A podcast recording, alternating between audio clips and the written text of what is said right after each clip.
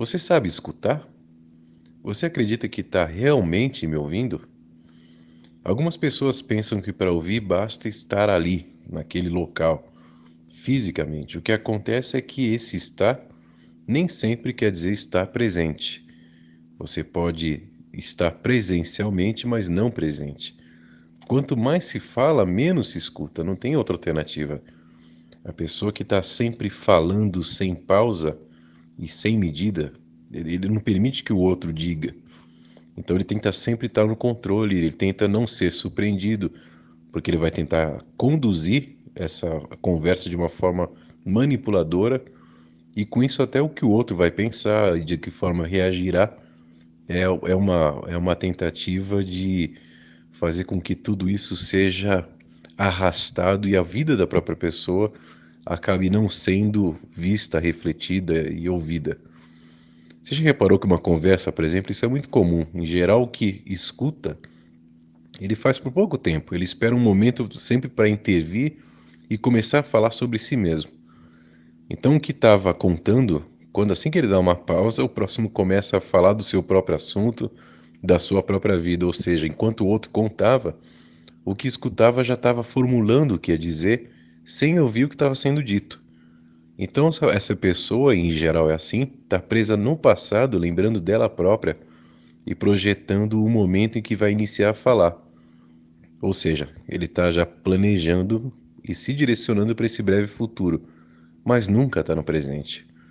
Então, em geral, acontecem assim o que a gente chama de diálogos, mas que na verdade não são diálogos. Se a gente pensar dessa forma, a gente vai perceber quantas conversas que em teoria estão acontecendo, na prática são apenas duas pessoas falando sobre si próprias, para si próprias, ao mesmo tempo, mas não conversando entre elas. Não existe uma conversa ali.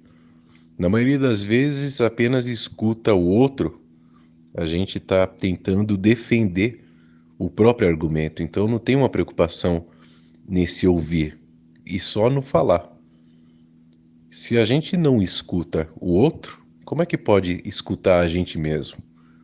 Quanto você ouve de dentro de você? E a importância disso se relaciona diretamente à realidade. Quanto menos se escuta, menos presente a gente está. E quanto menos presente, menos da realidade a gente pode viver. Quanto mais você souber escutar o outro, também por consequência, mais preparado e mais direcionado para você poder escutar é, a você próprio, você vai, você vai se tornando, você vai chegando. Isso eu estou dizendo sem personificar-se, sabe, é, mascarando o que você de fato é. Então, com isso, quando você vai deixando que, que as coisas aconteçam naturalmente, isso escutar é um processo, você tem a possibilidade de alterar inúmeras situações porque você está presente. Angústias, insatisfações, inaceitações que estão sempre dentro, mesmo que impulsionadas por fatores externos, elas saem em algum momento e cabe a você escutar ou não.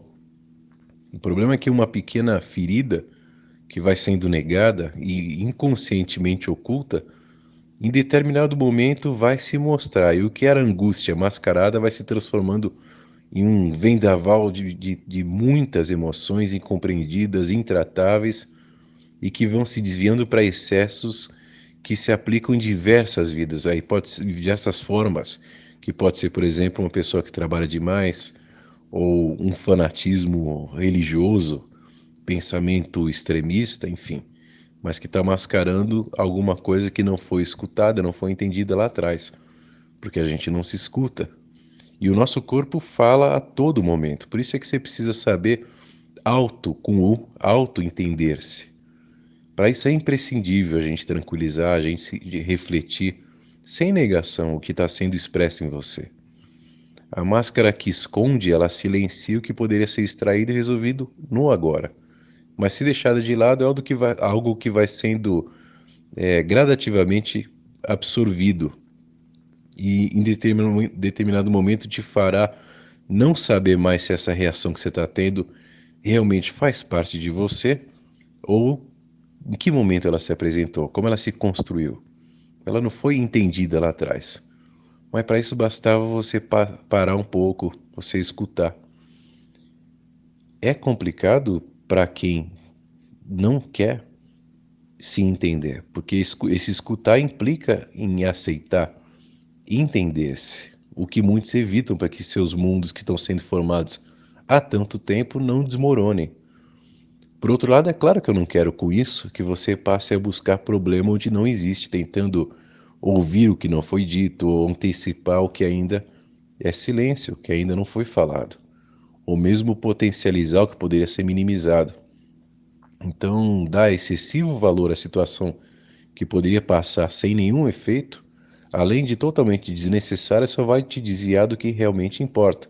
O que eu estou dizendo é o seguinte: para você estar no presente, basta escutar o que realmente está sendo falado, nada menos e nada além.